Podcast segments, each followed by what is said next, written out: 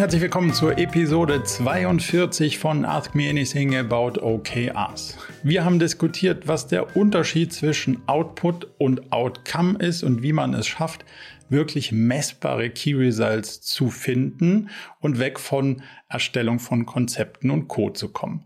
Wir haben die Frage diskutiert, wie man Sales Teams am besten incentiviert, wenn sie mit OKRs arbeiten.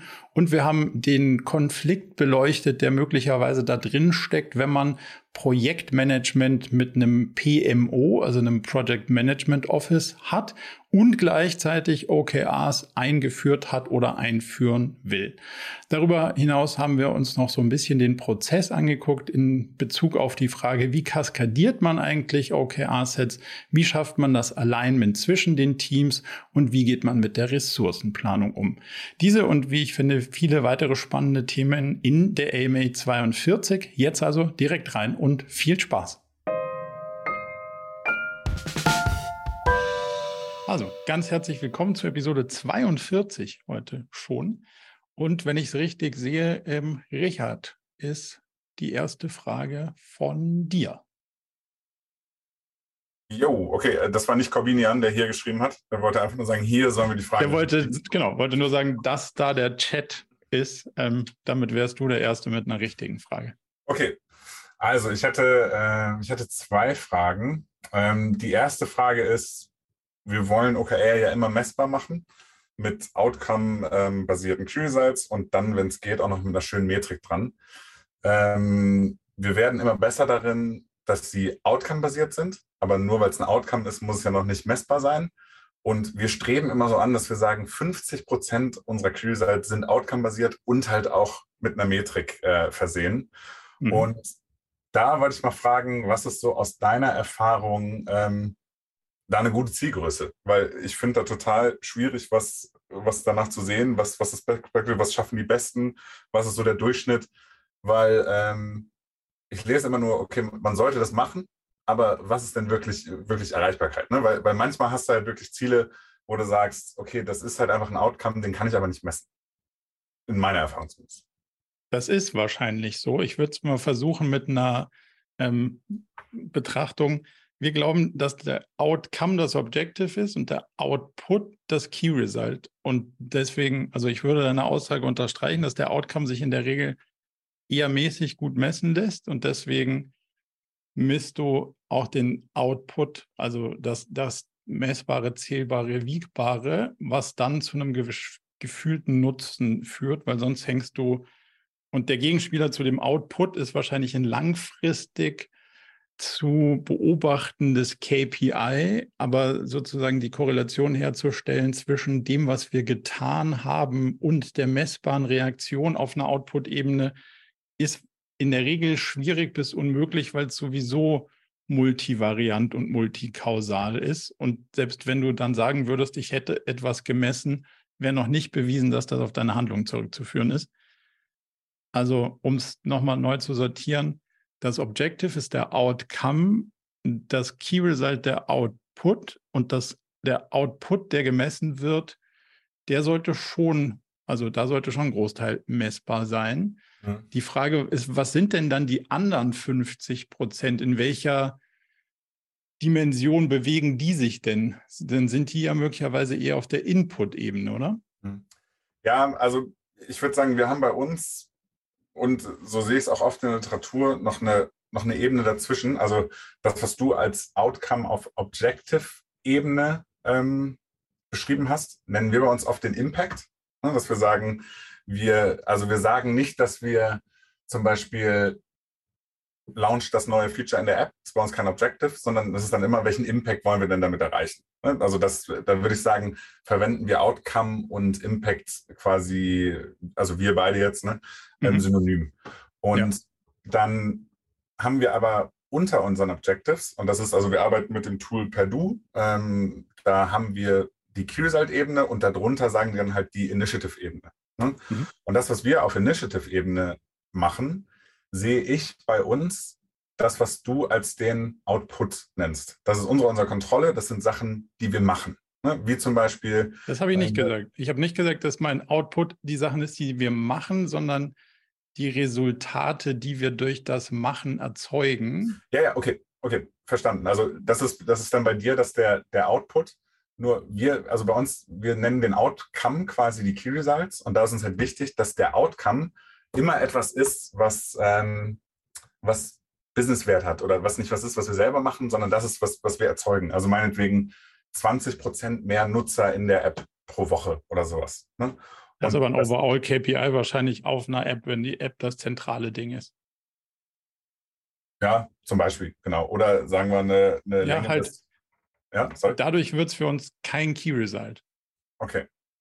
Sondern, also wenn die, die Nutzerquote einer App, die du langfristig betreibst, wahrscheinlich dauerhaft ein guter Indikator ist für, mhm. let's say, die Qualität der App zum Beispiel, dann taugt sie nicht als Key Result, weil das kleine Bewegen des Zeigers von hier nach da auf einer dauerhaft langfristig sinnvollen Metrik ist nach unserem Dafürhalten kein schlau zu adressierendes einzelnes Result, sondern wir glauben, dass das eben, deswegen heißt es ja KPI Key Performance Indicator und zwar dauerhaft und auch nur ein Indikator und kein Treiber. So, was wir wollen ist, wenn wir diesen Key Performance Indicator dauerhaft in eine Richtung bewegen wollen, also mehr Leute benutzen die App regelmäßig, dann mhm. muss ich darunter liegend mir die Frage stellen, was führt denn dazu, dass die Wahrscheinlichkeit gesteigert wird, dass das mehr Leute tun und wie viel das in dem Quartal mehr tun, I don't know. Es ist sowieso multivariant, sondern das sozusagen den Outcome einzukreisen. Was kann denn die App dem User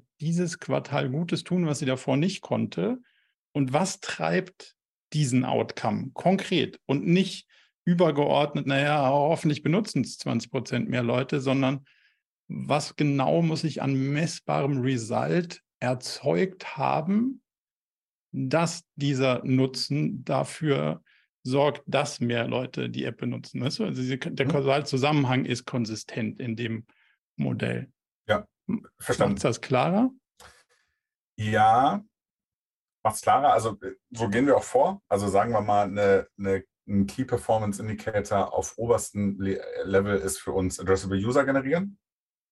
Mhm. Das ist was, was, was ein oberer KPI ist.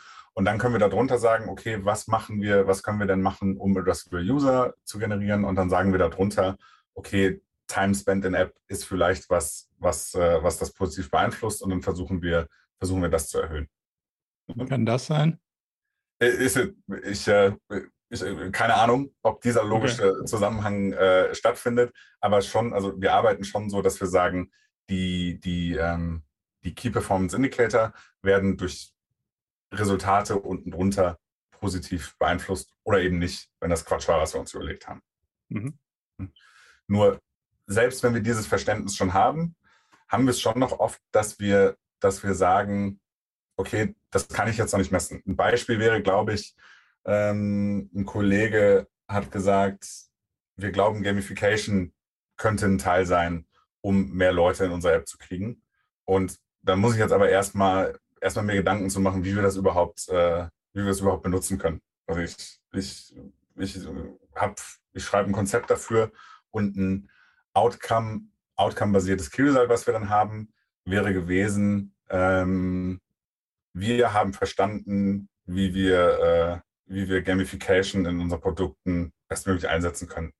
Aber es ist halt, das ist halt so ein sehr prozessualer und nicht sonderlich ohne jetzt diese Wörter strapazieren zu wollen, nicht sonderlich agiler Ansatz. Also der, das ist ja, das ist ja sozusagen die, ich kontrastiere stark schwarz-weiß, aber um es klarer zu machen, das ist ja die starke Welt.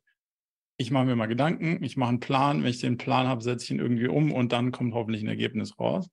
Der andere Ansatz wäre ja nicht zu sagen, ah ja, cool, Ende des Quartals habe ich mein Problem überhaupt verstanden, Mhm. Und übernächstes Quartal kann ich versuchen, an dem Problem zu feilen, sondern der, eine andere Möglichkeit, da drauf zu schauen, wäre ja, wie kann ich denn einen Test fahren, der als quasi dahingehend schon mich unterstützt in der Annahme, dass Gamification irgendwas Sinnvolles machen könnte, weil das die Leute möglicherweise interessiert. Oder sagen sie, Alter, das ist eine Herzmonitor-App. Was willst du mit deiner Gamification? Nerv nicht. So, und dann mhm. weiß ich, okay, es bringt überhaupt nichts. Aber das halt nicht drei Monate lang im luftleeren Raum zu durchdenken und dann drei Monate lang daran hinzuarbeiten, um da irgendwas umzusetzen, sondern zu sagen, okay, was ist denn das kleinste äh, Teil, was gamifiziert werden kann, woraus ich lernen kann, ob das überhaupt Userinnen und User interessiert. Und das habe ich idealerweise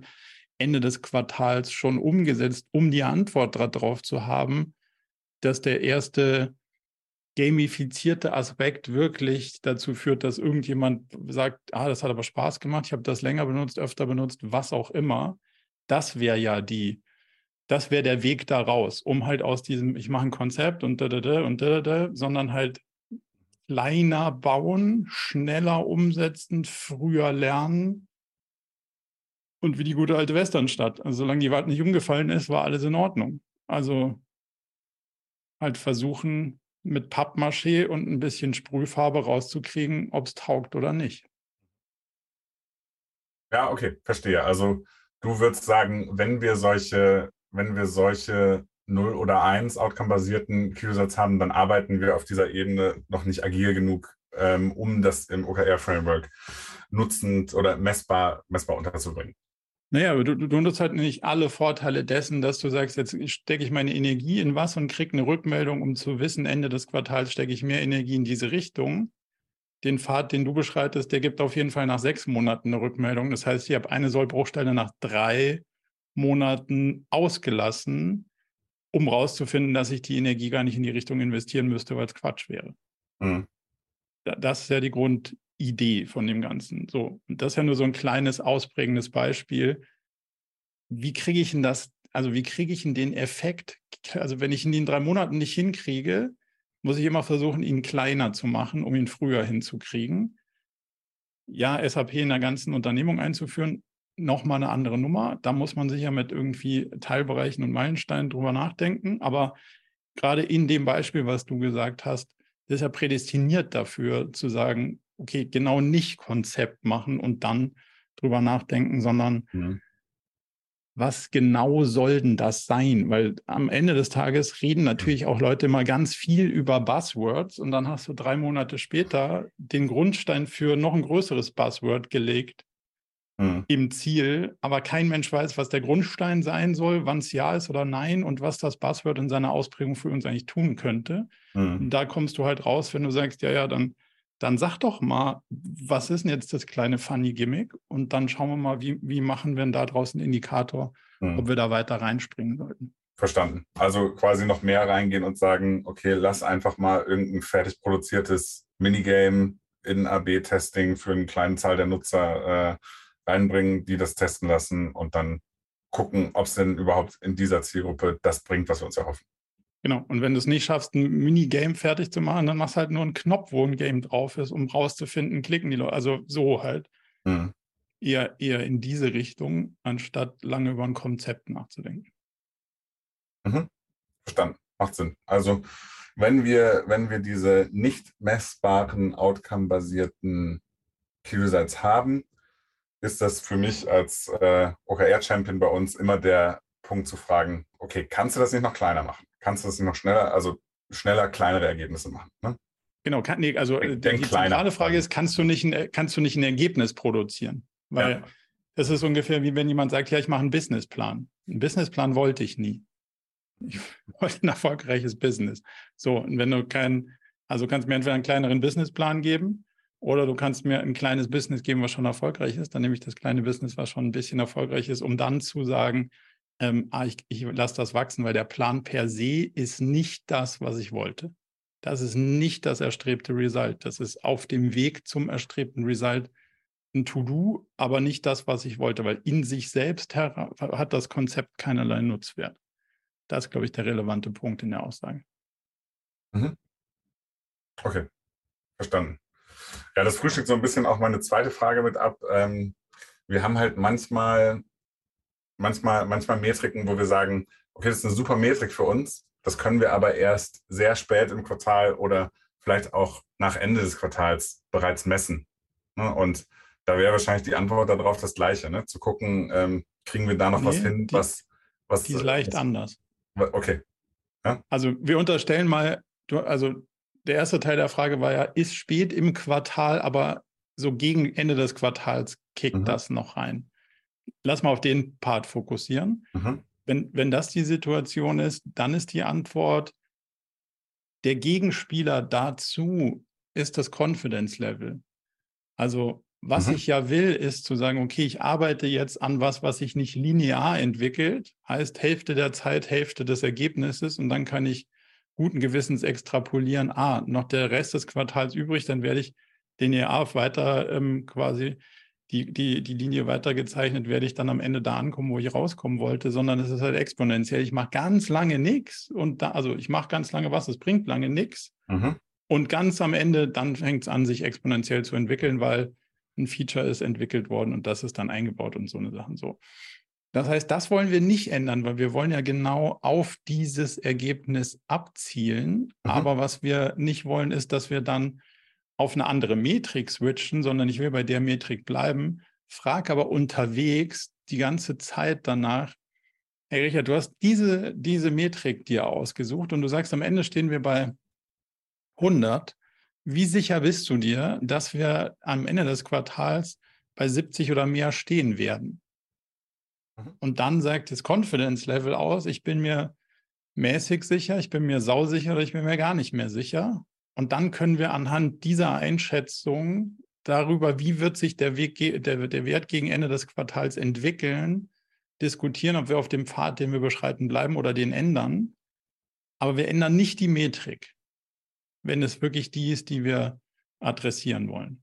Mhm. Und deswegen gibt es diese zwei Steuerungsgrößen. Zum einen zu gucken, messen, zählen, wiegen. Ich gehe raus und beobachte das Ergebnis und das sind Fakten und da brauche ich auch nichts zu diskutieren. Und das andere ist quasi die Einschätzung der Zuversicht, dass die Fakten am Ende des Quartals so oder so ähnlich zu beobachten sein werden. Also das ist quasi eine Aussage, wie wird das Faktum in der Zukunft aussehen, die nicht mehr so fern ist. Und dadurch brauche ich nicht die Zahl zu ändern, sondern ich kann die Zahl da lassen, wenn ich die wirklich haben wollte aber ich kann in der Steuerung über das Confidence Level steuern. Okay, verstanden. Ah, beantwortet das die Frage? Ja, die schon. Und die, die zweite war, dass, äh, ist es überhaupt okay zu sagen, okay, wir, wir arbeiten jetzt dieses Quartal an was, aber messen können wir es erst nächstes Quartal. Ist das die gleiche Antwort? Quasi zu sagen, ich, ich gucke, ich guck, ob der Confidence Level passt. Weißt du, weil manchmal passt das, okay, die Messbarkeit trifft halt erst später ein, aber die Kernarbeit dafür findet halt jetzt statt. Ne, und dann ist die Frage, mhm. Bringt man es dann gar nicht in OKR oder macht man es nee, also später? Reinbringen müsstest du schon, weil es ja auch Teil deines Portfolios, wo es dein, wo deine Energie drauf hingeht. So. Ja, genau. Ähm, und das ist, das ist so ein bisschen eine Grenzfallfrage, wenn du sagst, okay, es fängt an, dass ich das messen kann. Und dann kannst du ja vielleicht auch sagen, mein Ergebnis ist nicht, dass die in den drei Monaten, die danach kommen, so und so viel, sondern vielleicht habe ich auch eine Stichtagsbetrachtung oder die Zeitraumsbetrachtung ist eine kürzere. Also ich gehe auf, der ganze Wert müsste einen Uplift von 20 Prozent bringen, wenn er drei Monate Zeit hätte zu wirken. Aber ich ziehe mir die letzte, sagen wir mal, die letzten sieben Tage raus oder sage, okay, durchschnittlich bei den letzten sieben Tagen hatte das die Zahl von X. Und davon kann ich dann mit gutem Gewissen extrapolieren, dass sich der Effekt im nächsten Quartal, in dem ich keine Arbeit mehr habe, so und so entwickeln wird. Ähm, mhm. Aber damit wäre dann die Rechtfertigung für den Aufwand und das zu messende Ergebnis. Also dann, dann würde ich versuchen zu triangulieren in der Messbarkeit dessen, was, also komme ich da schon dran und messe ich vielleicht einen Stichtag, drei Stichtage am Ende des Quartals in der Woche oder irgendwie so um davon zu extrapolieren, wie sich das entwickeln wird. Okay, verstanden. Macht Sinn. Cool. Danke. Danke dir. Robert. Ja, hallo. Servus. Hallo. Ja, folgende Frage. Äh, wir überlegen gerade die Einführung von UKR und eine große Frage ist da für uns noch offen. Wie gestaltet man da am besten die Incentivierung? Also vor allem die für das Sales-Team und Sales Team ist auch das einzige Team, das was gerade äh, Bonifikationen hat. Mhm. Und ich weiß, das Thema gab es schon sehr oft, aber irgendwie eine zufriedenstellende Lösung habe ich da jetzt noch nicht gefunden. okay. ähm, ja, wir sagen, ein Ziel von OKR ist es, komplett von dem Bonussystem für die Abschlüsse wegzukommen. Ist egal, ob individuelle oder Teamziele. Ja, gibt es da schon Unternehmen, die das schon machen? Gibt es da Best Practice, schlaue Ansätze? Ähm, klar, man darf den Leuten jetzt nichts wegnehmen. Hm, doch, darfst schon. Doch, okay. Und ja, zweite Frage wäre, wie gehst du damit Persönlichkeitstypen um, die vielleicht genauso ein Bonussystem antreibt? Die gibt es ja auch. Ja, Absolut. wie sind deine Erfahrungswerte oder Gedanken? Ja. Ähm,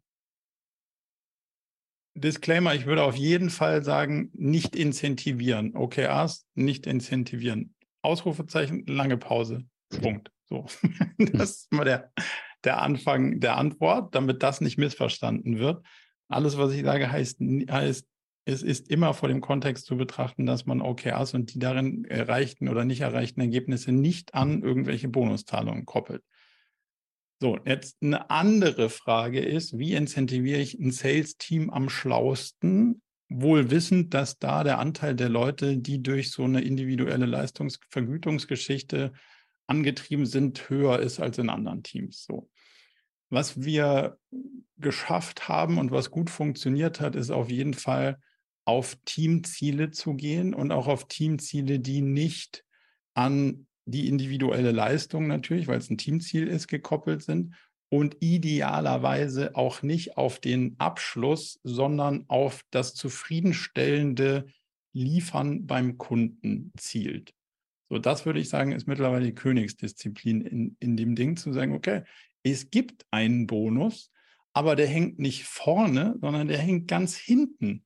Warum? Weil das Größte, was du beobachten kannst, was passiert, wenn du Sales-Teams incentivierst, ist, die sagen natürlich immer, oh, also das, was wir hätten gerade verkaufen wollen, das ließ sich nicht verkaufen. Aber weil ich ja stark incentiviert bin, etwas zu verkaufen, habe ich verkauft, was ich verkaufen ließ. So, mehr war nicht drin, aber ich hätte gern meinen Bonus. Und wenn du dann beobachtest, wie dieses Spiel weiterhin im Unternehmen sich entfaltet, hast du ganz viele Sachen verkauft, die wir nicht liefern können, die überhaupt nicht zur Strategie passen, die einen sauschlechten Deckungsbeitrag haben, die das Programmiererteam irgendwo fixieren, weil es Ressourcen braucht, die eigentlich bei der Entwicklung dessen, was wir eigentlich fertig oder weiterentwickeln wollten, nicht mehr vorhanden sind. All diese Sachen und natürlich immer vor der Ausrede, aber jetzt haben wir einen Kunden dafür. Der hat das bezahlt, der will das haben, das haben wir ihm versprochen. Das hat aber nicht so viel Sinn gemacht. So.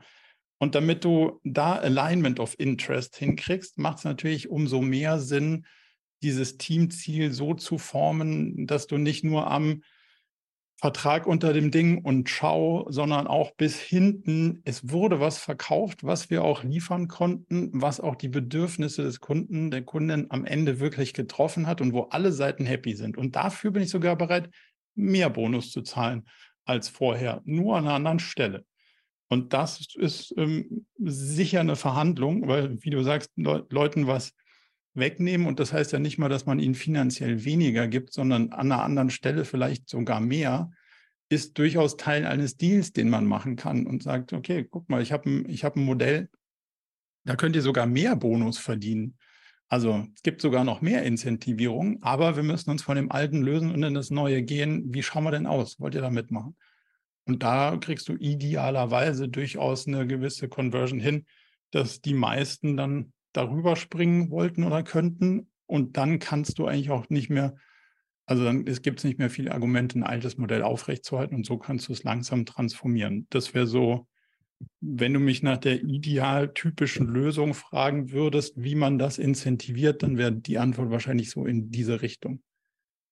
Hilft das so ein bisschen, um deine Gedanken zu darf, untermauern? Darf ich das kurz wiederholen, so wie es ich jetzt mitgenommen ja. habe? Also du sagst ja. schon, okay, Abschluss, ähm, wir bleiben da in diesem Kontext Abschluss, aber es kommt jetzt, die Incentivierung ist jetzt nicht beim Abschluss, sondern wenn der Kunde in einem halben Jahr, Jahr zufrieden ist oder wenn wir den noch Mehrwert geboten haben, dann können wir, gibt es den Bonus Genau, also er hängt, der, die, der Auslöser des Bonus hängt quasi nicht am unterschriebenen mhm. Vertrag, sondern an der erfolgreichen Erfüllung des unterschriebenen Vertrags. Ja. Und wenn Kundin, Kunde danach sagt, hey, das war genau, was ich mir vorgestellt habe und es war auch genau das, was, ähm, so hat es mich happy gemacht. Natürlich ist Teil der Diskussion dann zu sagen, ja, aber ihr, ihr liefert ja immer dann irgendwie nur ein halb, halb gutes Produkt und dafür kann ich ja gar nichts. Die Antwort ist aber zwei, also aus zwei Richtungen zu betrachten. Das eine ist, naja, also Teil des Produkts und der Zufriedenheit ist schon mit dem geweckten Erwartungswert und dem Produkt zueinander. Also das ist schon auch eine großartige Sales-Aufgabe, den Erwartungswert richtig einzustellen. Und auf der anderen Seite natürlich dafür zu sorgen, dass das Sales-Team als die Schnittstelle zum Kunden die, die Wünsche des Kunden, der Kundinnen quasi nach innen antizipiert und weiterspielt, sodass wir auch morgen ein Produkt haben, wo jemand sagt, Mensch, genau das wollte ich haben. Und da die zwei äh, Aspekte durchaus von Sales-Teams zu steuern sind, würde ich schon sagen, dass man sich darauf einlassen kann, den, den Bonus an einen anderen Auslöser zu hängen. Mhm. Und da nimmst du auch die Leute mit, so diese Persönlichkeitstypen, ich nenne es mal die, die roten Persönlichkeitstypen, die halt sehr getrieben sind von Abschlüssen, Zahlen, die kannst du dann auch so mitnehmen oder sträuben sich die dann in deiner Erfahrung? Natürlich sträuben die sich, aber sträuben sich immer alle gegen alles, was Veränderung ist. Die Frage ist, also willst du das und willst du das? Also ist das die Firma, die du dann haben willst, wenn du was hm. veränderst? Hm. Und wenn du sagst, ja, aber es ist mir ja egal, ich will nur den Teil verkaufen, dann muss ich vielleicht als derjenige, der dieses ganze Orchester orchestriert, sagen, ja, verstehe ich, war auch vielleicht die letzten 20 Jahre so, wird aber sicher nicht die nächsten 20 Jahre so sein, weil das wird so nicht funktionieren. Und wir können das weiterhin so machen und dann machen wir es vielleicht noch drei Jahre so und dann machen wir aber mit dem ganzen Land gar nichts mehr, weil uns die Konkurrenz zersägt hat. Oder wir ändern das und sagen, am Ende kommt es darauf an, dass wir zufriedenstellende Produkte gebaut haben. Und dann ist auch Teil deines Incentivierungsmodells darauf zu achten, dass das so ist. Mhm. Und dann lade ich jeden natürlich herzlich ein, auf dieser Reise mitzugehen und hinten, wie wir eben gesagt haben, ja vielleicht sogar mehr vom Erfolg, also quasi im Verhältnis zu dem, was ich vorher als Bonus mhm. gekriegt habe, vielleicht sogar einen Ticken mehr zu kriegen, aber nur im Falle dessen, dass ich wirklich was verkauft habe, wo wirklich jemand happy war. Und dann ist ja auch, dann ist ja auch okay incentiviert. Ohne Verhandlungen geht sowas nie. Ja. Okay, danke, ja. Aber glaubst Spannend. du, das könnte funktionieren bei euch? ja, spannende ich, Gegenfrage. Ja, ich finde die Idee, so ist mir noch gar nicht gekommen. Die finde ich schon spannend, zu sagen, okay, wir schauen diese User Journey weiter an und äh, messen quasi weiter hinten und nicht beim Abschluss. Mhm. Genau. Damit du eben nicht dieses, ich habe es fertig, ich schmeiße es jetzt darüber ja. und dann könnt ihr sehen, was ihr daraus macht, sondern ich muss schon mhm. die Schnittstelle sauber im Auge haben führt wahrscheinlich auch dazu, dass sich das Sales-Team dann, wie du schon gesagt hast, mehr einbringt ähm, in das Produkt, weil es ihnen ja was bringt. Ne? Genau, weil sie morgen ja dieses Produkt zum Verkaufen brauchen ja. für den Kunden, den sie morgen happy mhm. machen wollen. Und dadurch haben sie auch daran ein Interesse. Und dann ist es auch nicht mehr so ein lästiges, ich werde ja fürs Verkaufen bezahlt, sondern dann ist es ein, hey, ich muss hier mitgestalten, damit ich was Sinnvolles zum Verkaufen habe. Und damit habe ich dann mehr von dem, was ich eigentlich incentivieren wollte. Mhm. Schön. Komm, komm, gerne wieder vorbei und berichte, wie gut es funktioniert. Ja. Ich, bin, ich bin gespannt. Gerne. Super, danke dir. Danke. An Elena. Ja, hallo. Ähm, ich arbeite in einem mittelständischen Unternehmen in Köln und äh, wir haben OKRs seit eineinhalb Jahren. Ähm, wir haben, also was heißt, wir haben das Problem, aber wir sind ähm, sehr projektgetrieben. Das heißt, wir haben alle Themen immer in, äh, mit Projekten gemacht. Unser PMO ist ja sehr groß und professionalisiert. Und dann kam OKR und wir haben ja gesagt, wir möchten unsere Strategie mit OKR ähm, operationalisieren. Und äh, mittlerweile, ähm, glaube ich, stiftet das ein bisschen Verwirrung. Ähm, wann machen wir den Projekt und wann machen wir äh, OKRs? Weil ähm, mhm. die Projekte werden ja auch auf Strategic Fit tatsächlich geprüft. Und wir wissen ja, dass äh, Projekte Input ergebnisorientiert sind und OKRs äh, outcome-orientiert, wie auch anfangs die äh, Frage von Richard, glaube ich. Ähm, wir versuchen ein paar Kriterien uns zu, zurechtzulegen, damit wir wissen, okay, ich habe ein Thema, ist das jetzt ein OKA äh, oder ist es ein Projekt? Und ich habe mich irgendwie okay. viel damit beschäftigt und ich habe auch viele ähm, Podcasts von dir gehört und mittlerweile bin ich ein bisschen, ein bisschen verwirrt, ich sagen. Ich, ich, ja. könnte, ich wollte, glaube ich, nicht konkret sagen, das ist ein Projekt und das ist ein OKR. Was sagt ein neuer PMO dazu? Also unser PMO sagt dazu, ähm, wenn es ein Produkt sein soll, die Entwicklung eines Produktes, wäre das ganz klar ein Projekt. Okay. Okay, du lachst. Ja. Jetzt wird spannend. Jetzt wird spannend. Also ich glaube, dass die Frage nicht so wirklich situativ ist, sondern es eher eine generelle Frage. Also das ist die Frage, will ich tendenziell meine Ressourcen in Form von Projekten durch ein zentrales PMO steuern oder will ich die gleichen Ressourcen in Form von OKRs steuern? Aber die gleichen Ressourcen mal so und mal so zu steuern, ist wahrscheinlich relativ hinfällig. Also der, der Weg erschließt sich mir nicht. Und daher würde ich nicht nach einer Regel suchen, wann es ein PMO-Thema ist und wann es ein OKR-Thema ist, sondern ich würde mich einmal hinsetzen und mir die Frage beantworten, will ich den Laden nach Projekten steuern? Dann lasse ich das. Oder will ich den Laden agil anders nach OKRs steuern? Dann mache ich das.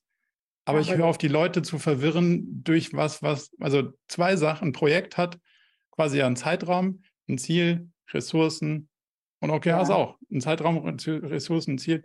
Ja, das macht das Gleiche. So. Und ich sage nicht, das Projektmanagement darunter, wer redet mit wem über was und wann, das ist darunter sozusagen. Aber der, die Frage, worauf setzen wir die Ressourcen, was sind die Ziele und wie viel kriegen wir von den Zielen in dem Quartal mit den Ressourcen, die wir haben, unter, das ist eine OKR-Frage.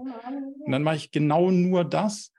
Das widerspricht aber so ein bisschen der Grundidee, dass es ein PMO gibt, weil ja. OKRs genau nicht zentralisiert versucht, über jemanden, der das als eine zentrale Stelle hat, zu steuern, sondern vielmehr darüber, dass sich alle Beteiligten über ihre Teilbereiche verständigen und Sachen bauen, die dann so zusammenpassen, dass am Ende das Ziel, was wir verfolgen, erfolgreich, erfolgreich erreicht werden kann. Aber genau das ist auch, das ist, ja, ähm, wir haben genau diese Problematik mit den Ressourcen tatsächlich, äh, weil wir sagen, ja, ja, super wichtig, die allerwichtigsten Themen im Unternehmen, die müssen jetzt gemacht werden, damit wir unsere Strategie erreichen.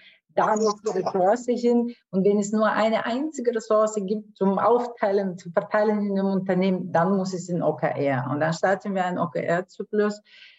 Ähm, und dann wird jemand abgezogen, weil der ja ganz dringend in ein Projekt gebraucht wird. Genau, und das kann ja nicht funktionieren. Also das ist ja, das ist ja per Definition schon Quatsch. Aber also das, das, ja das, das ist das Systemdesign das Problem und nicht die Frage, fahre ich es jetzt durch das Ding oder durch das? Und allein schon der, also du gehst ja auch dann, das ist auch eine Aufbaufrage ein Stück weit, du gehst ja da idealerweise davon aus, dass die Teams nach Produkten schon gebaut und geschnitten sind. Und das äh. heißt, sobald du was in, in einem Produkt oder ein neues Produkt entwickeln willst, ist es kein Projekt, weil es ja schon alle Ressourcen hat, die es braucht, um sich selbst zu entwickeln. Also da, da treffen einfach zwei unterschiedliche Grundhaltungen aufeinander. Und ich sage nicht, die eine ist gut und die andere ist schlecht. Ich sage nur, was ich noch nie habe funktionieren sehen und was ich ehrlicherweise für eine Qual von allen beteiligten Menschen halte, ist versuchen, beides gleichzeitig zu machen. Ja, das merken wir ja auch, diese Spannung. Wir versuchen sie auch tatsächlich ein bisschen zu verzahnen, indem unterschiedliche. Nee. Hm? Entscheiden, A oder B, nicht verzahnen, mit einem von beiden aufhören. Das ist sehr radikal. Nein, das ist der einzig, das ist der einzig sinnvolle Weg. Das andere ist jedes Mal wieder ja. auszurutschen und zu sagen, ja stimmt, hatte ich mir auch schon überlegt, es kann wahrscheinlich nicht funktionieren. Hier ist der Beweis, wie das hat wieder nicht funktioniert. Dann lass mal anders verzahnen. Nee, lass mal aufhören, Sachen, die nicht kompatibel miteinander sind, miteinander zu verzahnen, sondern entscheidet euch für eine Sache und dann macht die konsequent. Okay, ich glaube, der wäre ja tatsächlich, aber äh, ja, also ich nehme das mit, ich bin sehr gespannt. Du kannst den Ausschnitt gerne weiterleiten und äh, ich stehe auch für. Ich sowieso. Ja, ich stehe auch für die Diskussion. ja. für die Diskussion gerne zur Verfügung. Aber das ist wirklich, das ist ja Qual aller Beteiligten, wenn Sachen einfach nicht, die sind nicht kompatibel und dann zu versuchen, sie zu kompatibel zu machen, ist genauso, wenn wir Leute sagen, ah, lass mal Scale-Up und OKRs zusammen machen. Nee, lass mal nicht. Mach eins oder das andere und dann wird glücklich damit, aber nicht alles mit allem. Danke dir. Das war sehr klar und deutlich. Das, das freut mich. Tilo. Hi, ja, danke. Ähm, erstmal sorry für die Verspätung vorhin. Ähm, ich wollte eigentlich was anderes fragen, aber jetzt durch den Punkt von Elena gerade würde ich doch eine andere Frage vorziehen. Ich hatte nämlich noch eine notiert, wie können ähm, OKRs und ein, ein PMO koexistieren in einem, in einem Multiprojektmanagement. Ähm, ähnlicher Hintergrund bei mir, also Maschinenbau, 150 Jahre altes Unternehmen, 5000 Mitarbeiter, so die Größenordnung. Ja, wir haben ein PMO, wir haben noch keine OKRs. Ähm, bisher hatte ich mir das so zu, zurechtgelegt, ähm, dass wir sagen, OKRs macht halt irgendwie Objectives und Key Results, aber natürlich brauchst du Initiativen, um dann auch Dinge zu tun und die Initiativen wiederum werden durch das PMO gemanagt. Und so konnte ich das jetzt zumindest in meinem Kopf mal äh, sortieren, dass sie tatsächlich koexistieren können. Ähm, Aber das jetzt, fängt doch schon an, sich zu beißen, wenn du es an eine Ebene weiter runterbrichst, dann hat ja quasi eine Abteilung hat ein Team und dann hat das Team auch OKRs und dann kommt von der Seite ein PMO und sagt, du machst jetzt übrigens was anderes. Und dann sagt das Team, wer sagt denn das? Ja, wir. Das ist, warum denn? Mm, ja, ja ich, äh, ich würde so verstehen, dass die OKRs geben die Priorisierung der Initiativen, sage ich mal, in dem PMO vor. Also nicht das PMO alleine unabhängig, sondern das PMO macht quasi oder verwaltet, verfolgt, wer auch immer, das, was über die OKR-Zyklen vorgegeben wird. Aber schau, jetzt sagen wir, wir haben eine Abteilung. Also ich bin ja offen, vielleicht irre ich mich auch. Ja. Aber jetzt haben wir eine Abteilung, da sind zehn, zehn Teams drunter. Und da, da drüben ist eine andere Abteilung mit anderen zehn Teams. Und die einen sagen jetzt, abgeleitet vom Company Set haben wir diese Ziele und die anderen sagen, wir haben diese Ziele. Und die passen möglicherweise so zueinander, dass unten wenn man diese Einzelteile, die die einen und die anderen versprochen haben, wenn man die am Ende des Quartals zusammenführt und steckt, funktionieren die auch. Natürlich gibt es da Arbeitsmeetings, wo jemand sagt, puh, wo muss denn jetzt der Knopf hin oder wie rum schweiße ich denn das Ding jetzt da dran, dass es am Ende auch passt. Das ist ja auf der Arbeitsebene alles okay. Aber ich weiß genau, das Ende des Quartals habe ich dieses Bauteil mit den Eigenschaften in der Menge und so und so und es darf nicht mehr kosten als das. Das habe ich dir versprochen. So, und jetzt sagst du darüber hinaus, über die Ebene, die es ja dann auch gibt mit wöchentlichen Meetings und so, das ist ja so ein bisschen der Teil, der dabei möglicherweise vergessen wird. Das ist ja nicht nur, ich schreibe das mal auf und lege das dann irgendwo hin, sondern ich arbeite damit aktiv. Ich sehe mich mit den Teams jede Woche, wir sehen uns mit den Abteilungen jede Woche, wir sehen uns mit dem Leadership jede Woche. Wenn es eskaliert, habe ich es auf dieser Ebene bereits eskaliert, weil ich sage, die aus der Abteilung da drüben, die kommen ins Straucheln mit ihrem Teil. Mein Teil läuft, aber jetzt kann ich denen irgendwie helfen, dass es anders geht. Wozu genau brauche ich dann noch jemanden, der da zentral drauf bleibt? Mhm. Ja, okay. Als Suggestivfrage verstanden. Die Antwort wäre, damit irgendein ja. CEO alle seine Informationen kriegt, die er meint haben zu müssen. Aber das ist logischerweise keine mhm. Rechtfertigung dafür.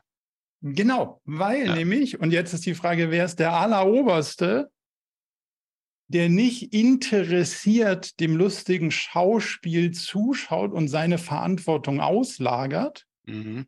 sondern der Orchestrator dieses lustigen Schauspiels ist und bleibt diejenige Person, die die oberste Verantwortung trägt. Und da steht in der Regel CEO auf der Visitenkarte. Ich glaube so, okay, ich glaube, so kann man das argumentieren, ja. Ja, ja, fein. Also, also Hintergrund ist, ich möchte eigentlich auch erst gerne machen. Wir haben ein starkes PMO. Ich dachte ursprünglich, das geht nicht zusammen, hat jetzt einen Weg gefunden, vielleicht doch, aber wahrscheinlich doch eher nicht, ja.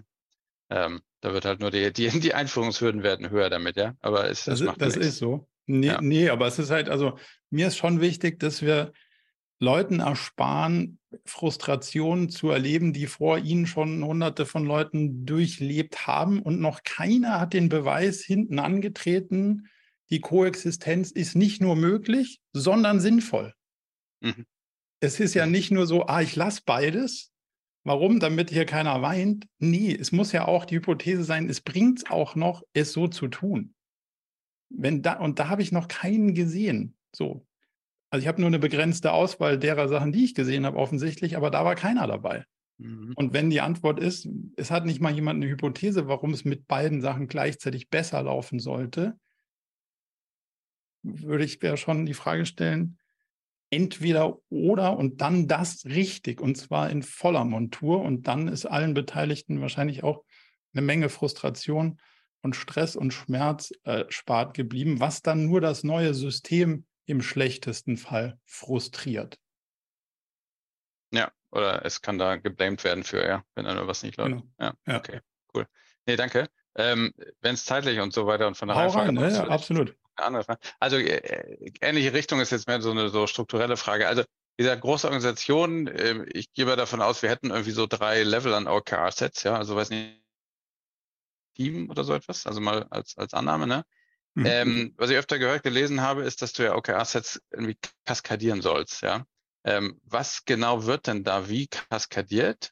Ähm, weil also Hintergedanke ist, ich will ja nicht einfach, dass ich oben irgendwie, also die Key Results nehme, die kann man ja auch schön messen und dann soll die ganze Company irgendwie danach ticken und die im Prinzip als KPIs irgendwie heiligen. Das ist ja nicht die Idee, sondern was genau mhm. wird kaskadiert, wie funktioniert es mit dem Kaskadieren? Das ist mal die eine. Die ja. andere Frage in dem Zusammenhang, wie funktioniert es mit den Alignment-Meetings, wenn ich, sag ich mal, mehrstufig unterwegs bin?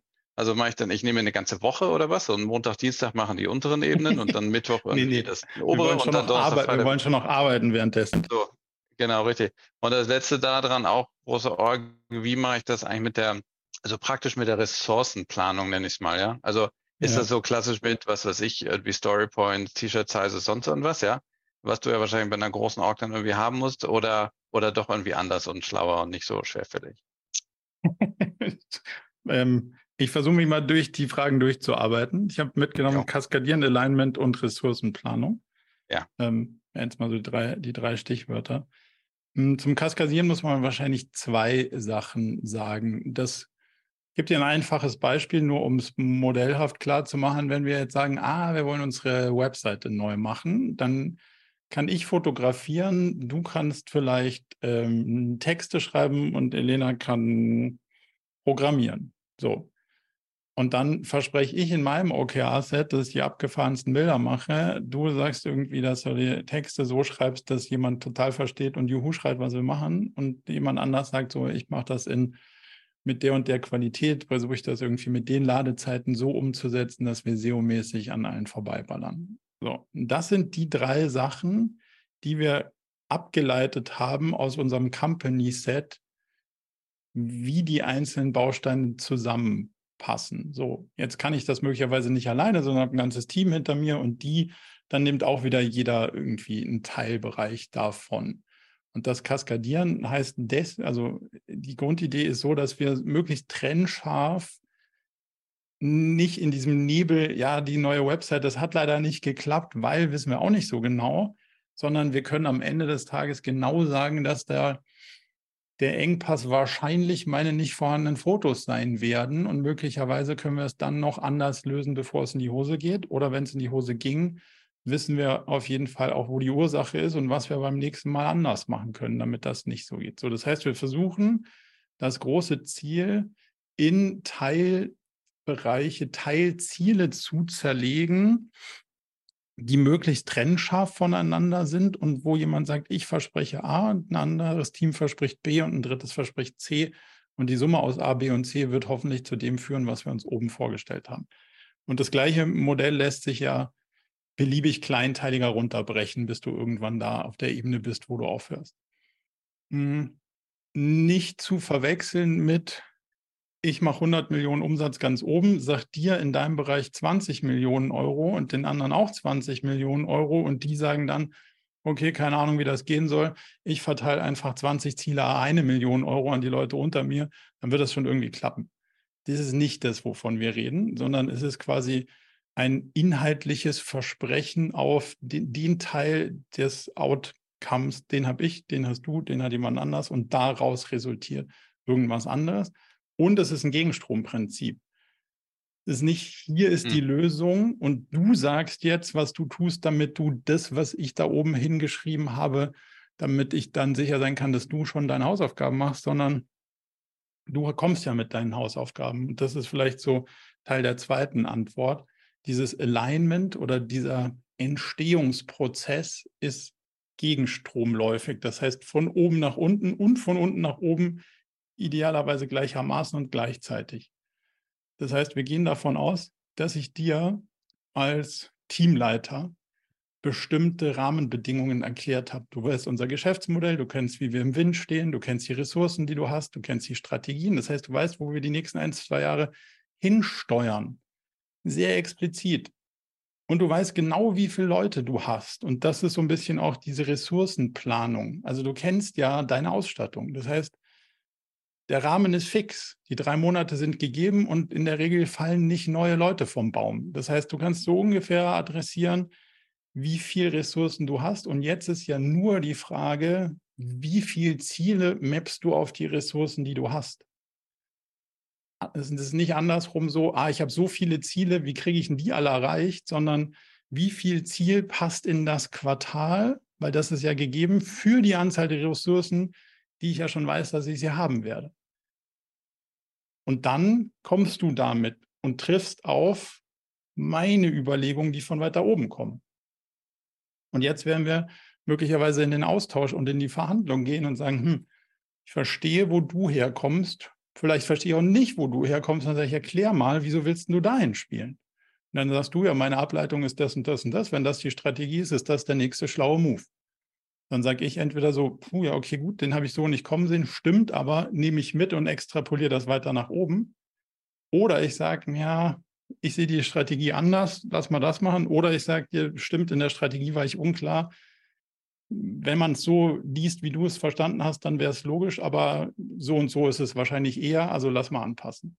Und so ist das ein Diskurs, der über die Ebenen läuft und in diesem Company Workshop gipfelt. Das heißt, wir gehen davon aus, dass du mit dem Top-Management-Team zwei Tage Workshop hast, in denen du dir diese Karten legst und sagst, was kommt eigentlich von unten so hochgespült? Das wird ja dann, und das ist keine, kein Prozess, der eine Woche dauert, sondern das ist vor allem ein stark online getriebener Prozess, der unterschiedliche Stichtage hat. Bis zu dem Tag sagt die Ebene, was sie gerne machen würde, nicht gerne machen würde, was sie glaubt, was das Schlauste ist, was sie machen sollte. So. Bis zu dem Stichtag sagt die Ebene, was sie glaubt, was sie machen sollte. Und dann trifft man sich und sagt, so, jetzt habe ich für meinen Bereich alle Vorschläge konsolidiert, mir meine Gedanken zu den Strategien gemacht, mir überlegt, was, wo brennt es gerade, worauf muss ich reagieren, wie verändert sich die Umwelt. Das hier ist mal das Set für meine Abteilung und damit gehe ich in den Workshop, diskutiere das mit den anderen Abteilungsleiterinnen, Abteilungsleiter, CEO, tausche was aus, nehme was rein, schmeiß was raus. Und damit sind die großen Bausteine gesetzt für ein Quartal. Und dadurch muss ich eigentlich nicht wenn das sauber geschnitten ist. Das heißt, idealerweise ist in der Kaskade ja dann, dann darunter nicht so, dass auf der vierten Ebene jemand von dem ganz da drüben abhängt, weil er was ganz anderes macht, sondern entweder sind die großen Team, Themen aligned. Wir haben auf der Company-Ebene gesagt, wir arbeiten an dem Thema, an dem großen, und dann arbeitet die andere Kaskade an dem gleichen Thema. Warum? Weil es ein Company-Fokus ist. Oder sie tun das nicht, weil es kein Company-Fokus ist, sondern mein Fokus. Und dann muss ich halt auch ohne die klarkommen. Warum? Weil es nicht im Fokus ist. Und dann ist auch das in Ordnung. Und das wäre das Ergebnis, was aus diesem großen Company-Workshop rausgeht. Und dann diffundiert das langsam, kaskadiert das langsam weiter runter, ohne so diktiert zu werden, sondern eher so ein, wir haben uns da oben die Karten gelegt, haben was verändert. Hier ist auch der Grund, warum wir es verändert haben, heißt auch, dass du jetzt an deinem Ziel ein bisschen justierst und dadurch wird es dann festgeschrieben. Habe ich damit alle Fragen beantwortet? Äh, ja, ja, doch. Also vielleicht kurz zu wiederholen, dieses äh, Kaskadieren, da geht es halt, äh, muss einfach zu machen, vor allem um die Ziele, also weniger, also die O's, nicht um die KRs, die zu kaskadieren ist irgendwie Quark, aber die O's äh, sehr wohl ja. Ja, so, naja, sage ich es einfach mal das, das untergelegte O zahlt auf das überliegende KA ein. Das ist immer eine Familie. Also das O und seine KAs sind untrennbar mhm. zusammen mhm. und die darunter auch. Und das Erreichen der Objectives führt zu Veränderung der Key Results auf der oberen Ebene. Ja, okay. Okay, ja, äh, fein, genau. Also ich glaube, kritisch oder der Knackpunkt ist dieser, ähm, ich glaube, kausale Zusammenhänge, hast du das in anderen äh, ja. Sessions genannt, nicht? Das, das muss, also das eine muss aus dem anderen rauskommen, so jetzt in meinen Worten. Und damit ja. passen die zusammen. Ja, okay, genau. Ja, die Alignment-Dinger, genau. Also wenn du sagst, es gibt den Company-Workshop und einen Tag davor oder zwei oder was müssen immer die, die, die Bottom-up-Ideen da sein und entsprechend danach geht's wieder runter. Ähm, das war, glaube ich, ungefähr so das, wie ich meinte. Man muss das nur möglichst light machen, dass du genau nicht die ganze Company für eine Woche da irgendwie blockierst, ja. Ähm, ja. So. Okay. Das kriegst du hin, indem es halt großartig online gestützt ist. Also es gibt eine digitale mhm. Heimat, da weiß jeder, wann es wie wo drin zu stehen hat. Und dann kannst du mhm. natürlich dein letztes Team-Meeting nehmen, um mal diesen Vorschlag zu diskutieren und so. Aber dann ist es keine große Workshop-Arie auf dem Weg nach oben, Oben gibt es dann Workshop und beim Runterbrechen kannst du auch die Regelmeetings entern. Also einmal setzt du dann halt aus mit dem Regelmeeting oder machst das ein bisschen kürzer und reiterierst den, den Vorschlag und so kommst du dann da rein.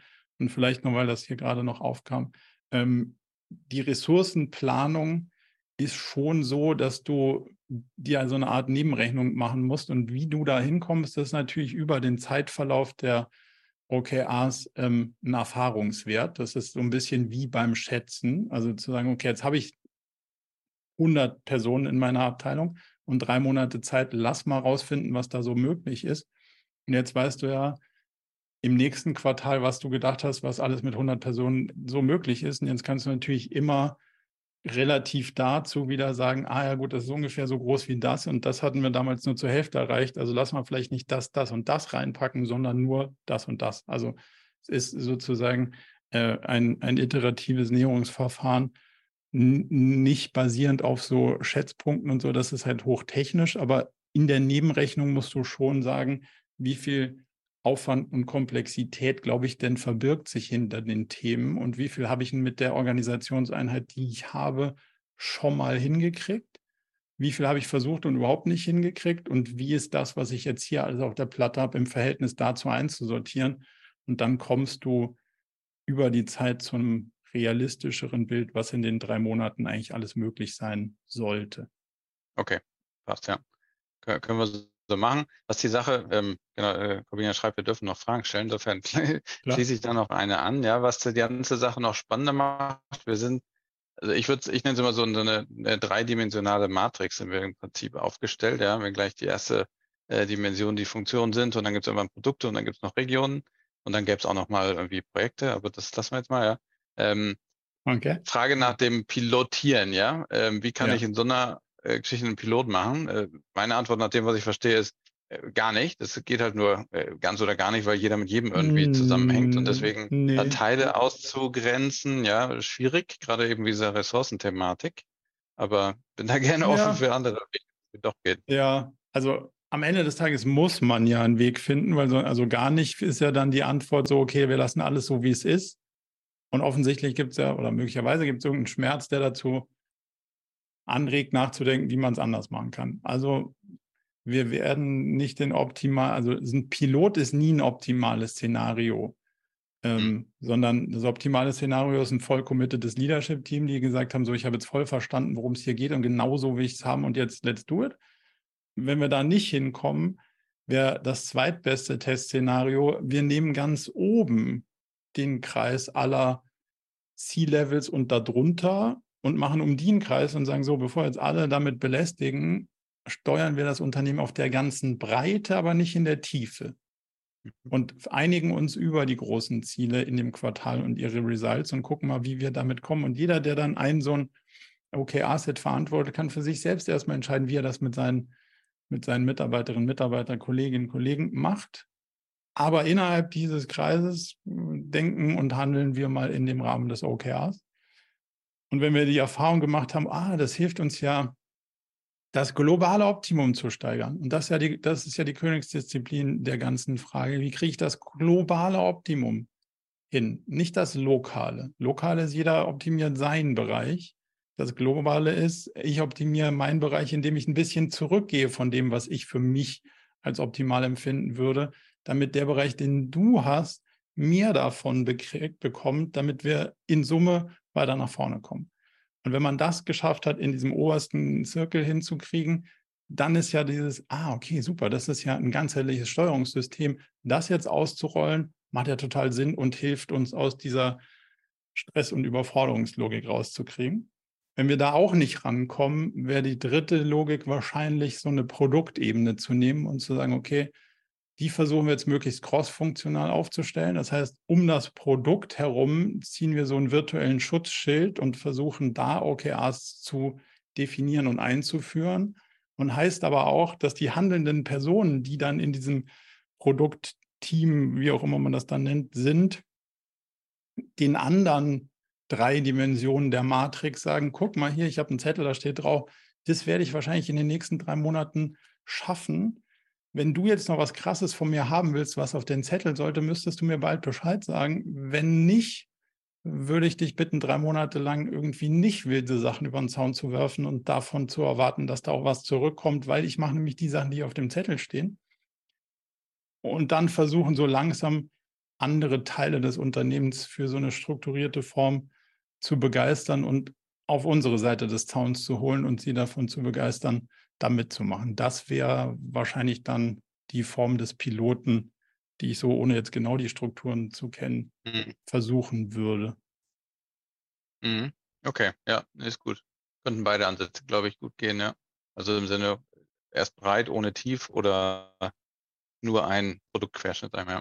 Mit entsprechender Abmachung mit den anderen Seiten vom Zaun, ja. Genau. Und also das ist ja der schwierige Teil. Der, der, gute Teil ist, bei dem ersten. Szenario hast du alle anderen, die bei der Abmachung dabei sind, mit am Tisch. Bei dem anderen Ding ja nicht. Bei dem Durchschuss sitzen ja, sitzt einer möglicherweise mhm. mit am Tisch und versucht seine Gefolgschaft zu beschützen, wohingegen Störfeuer von rechts und links sagt, ja, was ihr da macht, ist mir eigentlich ziemlich mumm. Also, aber das hier ist auf jeden Fall dran in dem Quartal.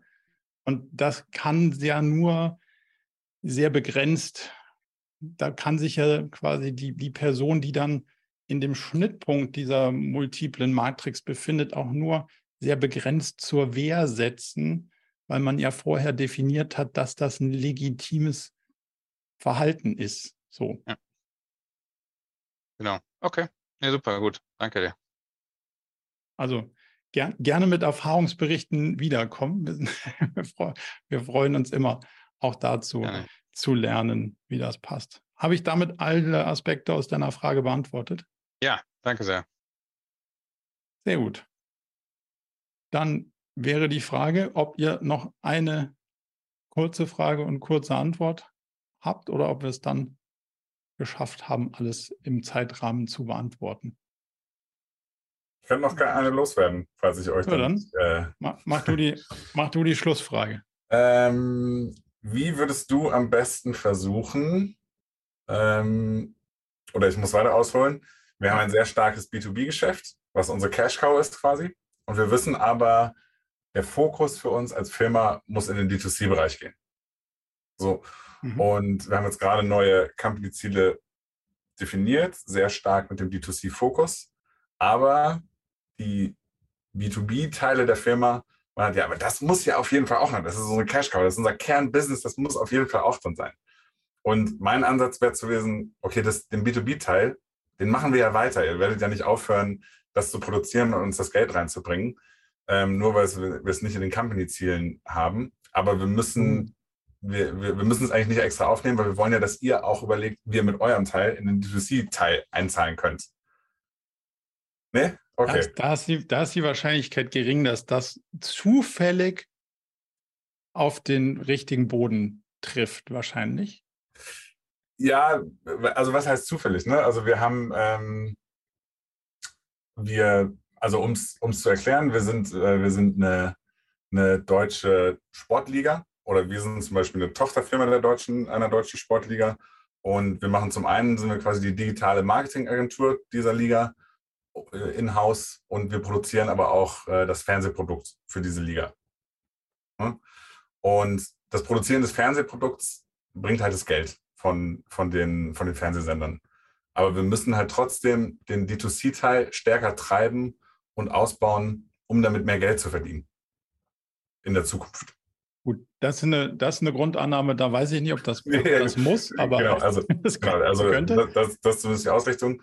Ja. Und äh, ne, ich will gar nicht, dass der, dass diese, die, der Teil, der das Fernsehprodukt produziert, aufhört, das Fernsehprodukt zu, zu produzieren. Aber ja. die sollen sich in ihrem Teil trotzdem Gedanken darüber machen, wie können wir denn stärker auf die 2C einzahlen. Aber es ist ja eine Trade-off-Entscheidung. Und deswegen ist die, also die ist explizit zu machen und die ist auch auf oberster Ebene explizit zu machen. Weil wenn ich sage, ich habe die Cash-Cow und du sagst mir, mach Innovationsthemen, dann mhm. sage ich dir, mehr Innovationsthemen heißt weniger Cash-Cow melken. Warum? Weil meine Ressourcen limitiert sind. End of story. So. Mhm. Wenn du sagst, geht beides, sage ich, geht nicht beides, weil ich kann den Tag halb da rein investieren, halb da rein, ganz da rein und nicht in das andere, ganz in das andere, nicht in das eine. Aber es ist ein Trade-off. So, und wenn du jetzt sagst, ja, mach doch, mach doch das so immer so geil, wie du es gemacht hast, und dann noch dazu was anderes, mhm. ich dir, das ist eine Illusion. That's not gonna happen. So, und jetzt müssen wir die Frage stellen, ist es okay, weniger Cash Cow und einen Teil noch bei dem D2C-Ding zu machen, weil es ein Trade-off ist? Und der ist, der ist idealerweise auch nicht mir alleine auf den Schultern, sondern das ist eine globale Optimierungsfrage. Mhm. Das heißt, wenn ich sage, nee, ich mache hier überhaupt nichts für deinen D2C-Kram, warum? Weil ich noch mehr Kohle ran schaffe, dass ihr da drüben euren Kram machen könnt, mhm. kann das die schlauste Entscheidung sein. Okay. Es kann aber total distractive sein, wenn du, wenn du mich auch noch verwirrst, die Cash-Cow zu melken, wenn man es mal so sagt. Ähm, weil du mich dann auch noch total ins Straucheln bringst, weil ich vorher voll fokussiert war und jetzt soll ich an deinem Nippes mitmachen, habe ich gar keinen Bock drauf. Hm. Möglicherweise viel schlauer, mich nicht zu distracten. Ja, okay. Dann Aber halt, also halt auf globaler Ebene diese Diskussion zu führen und zu sagen, was ist denn für das globale Optimum das Schlauste, was diese Abteilung jetzt da macht? Und dann sagen wir, aus meiner Perspektive ist so, CEO sieht so, die anderen sehen so. Und daraus haben wir dann die Endgeschichte, dass es jetzt so und so ist. Und das heißt, die anderen wissen genau auch, warum es so und so ist. Und dann habe ich entweder in meinem OKR-Set 80 Prozent von dem Fernsehprodukt plus 20 Prozent erfinde ich irgendwas Streaming-mäßiges, was mhm. keine Sau guckt und keinen Pfennig Geld einspült. Oder nicht. So, und genau das ist dann ein Trade-off und damit eine, eine aktive Entscheidung. Und ich gebe dir genau diese Sachen als Inhalte meiner OKRs, weil damit kannst du rechnen und mit nichts anderem. Mhm. Also die Geschichte, ja, mach trotzdem weiter das geilste Fernsehding und nimm alles, was du kriegen kannst und dann noch dazu irgendwas anderes, die ist nicht valide. Okay, aber das passt. Also dann äh, genauso machen wir es nämlich tatsächlich gerade.